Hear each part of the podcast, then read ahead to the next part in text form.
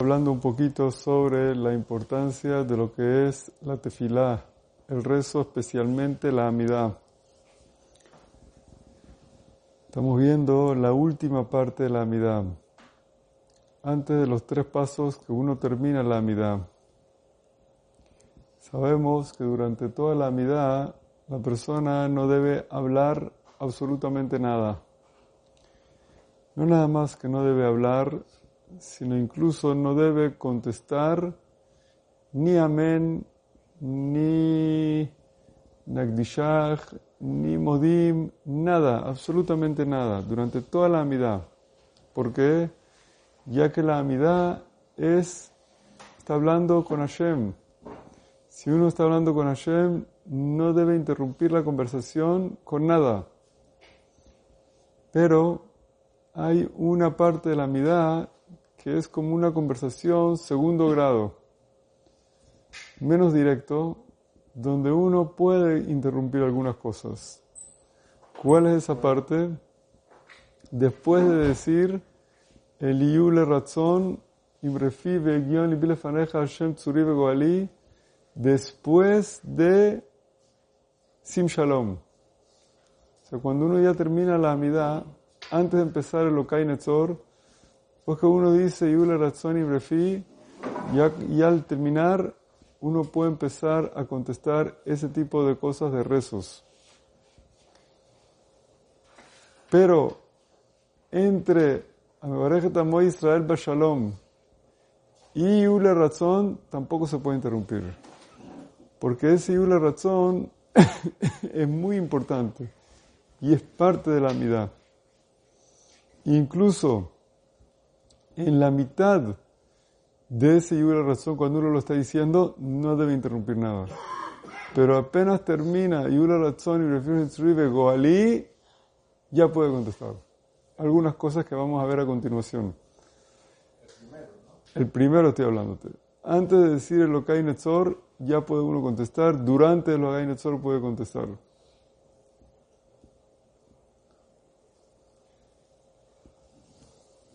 Algunas cosas, no todo.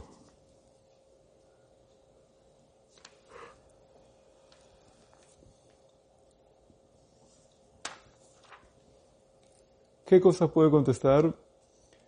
Puede contestar Kaddish, los primeros cinco amenim del Kaddish.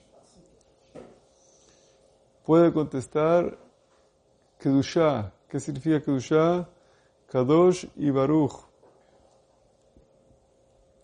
puede contestar las mismas cosas que contesta en las verajot de Kriyat Shema.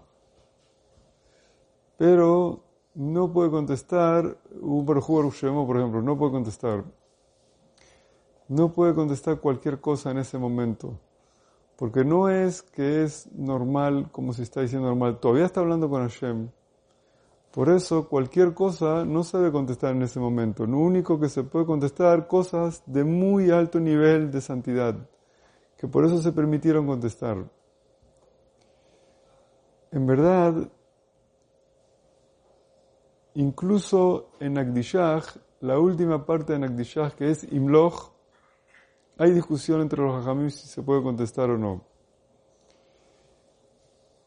Muchos hajamim permiten contestar también Imloch.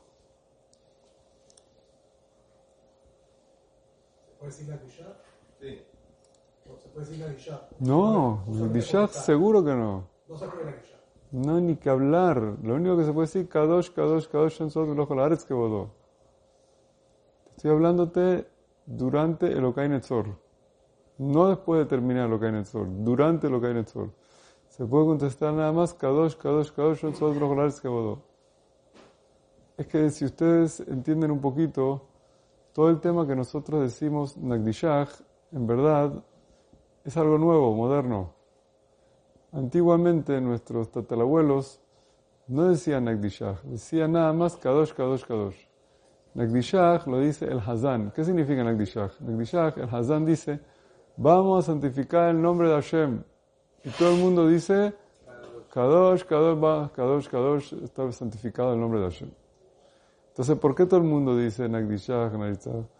Es un tema que el Kadosh dijo que es bueno que todo el mundo lo diga en voz baja junto con el Hazán. si originalmente en verdad tiene que ser en voz baja. Porque en verdad eso el Hazán tiene que invitar al público, vamos a santificar el nombre de Hashem, y todo el mundo dice, ok, Kadosh, Kadosh. Por eso tiene que ser en voz baja, porque tiene que escuchar al Hazán, que está invitando a todo el mundo a santificar el nombre de Hashem. Y entonces todo el mundo dice, ok, o sea, no tienes que decir ok, pero tienes que contestar, Kadosh, Kadosh, Kadosh. Esa es la idea. Por eso, eso de decir Nagdishah junto con el Hazán es un extra. Ese extra, en un momento así, no se contesta el extra. Dice lo que estás obligado. Ese extra, dilo en un momento que puedes, no en un momento que no puedes contestar, no puedes decir nada. Por eso incluso Imblog, Imblog también es un extra en verdad. Porque lo que tienes que contestar en verdad es, Del Amar Kadosh. Y Baruch Kodosh como Imlog en verdad también es un extra. Pero ese extra de Imlog es un poquito más importante que el extra de Nagdishach Naritzach. Keter.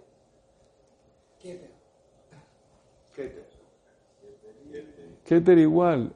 Keter en verdad lo dice el Hazán. Keter. De Karaz de Amar. Kadosh. Igual. Igual como Nagdishach. Keter y Tenulejá, la corona que te van a dar los ángeles, etcétera, etcétera, etcétera. Se ve Karaz de Amar. Entonces la gente dice Kadosh.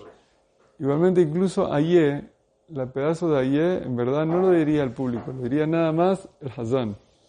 Lo que se contesta es Baruch Kavod Hashem y me como.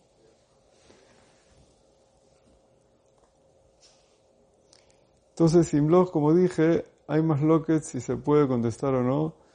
Muchos hajamim permiten contestar blog. Hay en qué apoyarse para poder contestar blog, el quiere contestar blog. Igualmente los amenim que vienen después de los cinco amenim de Kadish no son tan obligados como los cinco Kadishim amenim del Kadish. Los primeros cinco amenim del Kadish son los obligados, obligados, donde uno no puede hablar, donde es muy fuerte el Kadish. Después de esos cinco amenim son costumbre.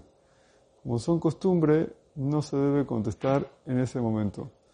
Los primeros cinco amenim del Kadish, el, Kadish, la primera parte del Kadish es la parte original, que es la parte que fijaron Jajamim. Después las otras partes, desde Yesh, el todo eso que se agregó después, es un extra. Como es un extra, si uno no lo contesta, no pasa nada, no es grave. Por eso es que la parte obligatoria grave, que es la parte que nosotros decimos, el que habla en Kadish y todo eso, lo que es tan grave, son los primeros cinco, cinco que es lo que llamamos nosotros en nuestro idioma el Kadish corto. Esa parte del Kadish corto, que son los primeros cinco amenim, esa es la parte más importante que uno no hable nunca y que no y que tiene que contestar siempre amén y todo eso.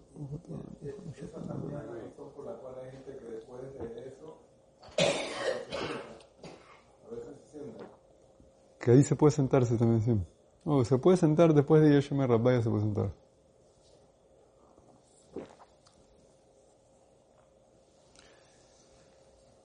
Ahora, ¿por qué se dice es Yule Razón y Prefi? Por lo que dice la Gemara en Berajot Daftet.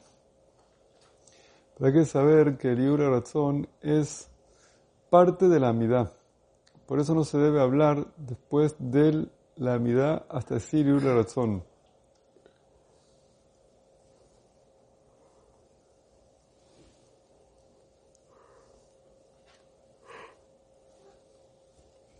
Como eso aparece en la Gemara, no es una cosa que nosotros la inventamos hoy día, por eso es parte de la amidad.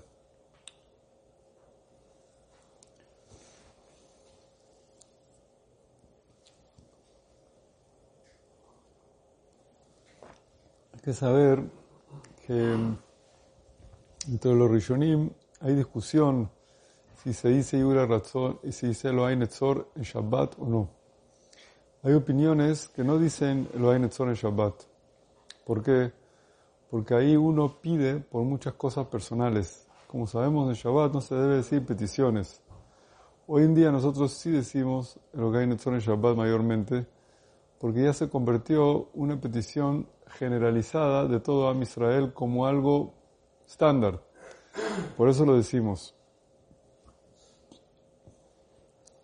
Pero si hay tefilot extra que la persona pide todos los días, allá en el Okai Netzor hay gente que dice otras cosas extra que uno agrega, que pide por su parnasá, pide por sus hijos, pide por otras cosas extra. En ese, en Shabbat, no se pide el extra, nada más se dice el Okai Netzor, que es lo básico. Ahora cuando nosotros decimos el Okai Netzor, Netzor Shorim Raus Fatay Daber Mirma. Decimos, le pedimos a Hashem por el que nos quite el mal. ¿Por qué? Porque hay que pedirle a Hashem que nos ayude a salir del mal y escoger el bien. Porque eso depende de la persona. Pero necesita ayuda de Hashem para poder hacerlo. Yo hablé de eso los últimos días un poquito. Otra cosa que uno le pide a Hashem ahí, que si alguien lo maldice, que se quede callado. Una de las cosas más grandes es no responder cuando alguien lo trata mal a uno. La Gemara habla mucho de eso y los Pesukim en la Torah hablan mucho de eso. Personas que no responden cuando alguien los trata mal y le dice algo malo. Esa es una de las cosas más grandiosas que hay. La mayoría de la gente no aguanta. Cuando alguien les dice algo, boom, contestan una bomba más grande. Entonces, ¿qué hace el otro? Más, y más, y más, y más, hasta que llega el Shamaim. Entonces, por eso dice, en la tefilá nosotros le pedimos a Hashem que nos dé la fuerza, que si alguien nos hace algo, no responder. Imagínate lo que pedimos en la amidad, ni más ni menos. Que si alguien nos, nos hace un daño, tengamos la fuerza espiritual y de voluntad y del alma, no responderle nada y aguantarlo. Le pedimos a Hashem, danos la fuerza para poder hacer eso, porque eso es una persona grande, que tiene el mérito de escuchar su su humillación, de escuchar su, cómo le hacen algún problema y no responder. Es una persona grande, porque en verdad en este mundo no vale la pena responder nada. Y dice que nuestra alma sea como el polvo, igual como el polvo, todo el mundo lo pisa y no responde, así uno le pide a Hashem que le dé la fuerza de ser humilde en este mundo. Y todos los que se nos paran enfrente de nosotros, Hashem, tú encárgate de ayudarnos para no pasar mal malos momentos en este mundo.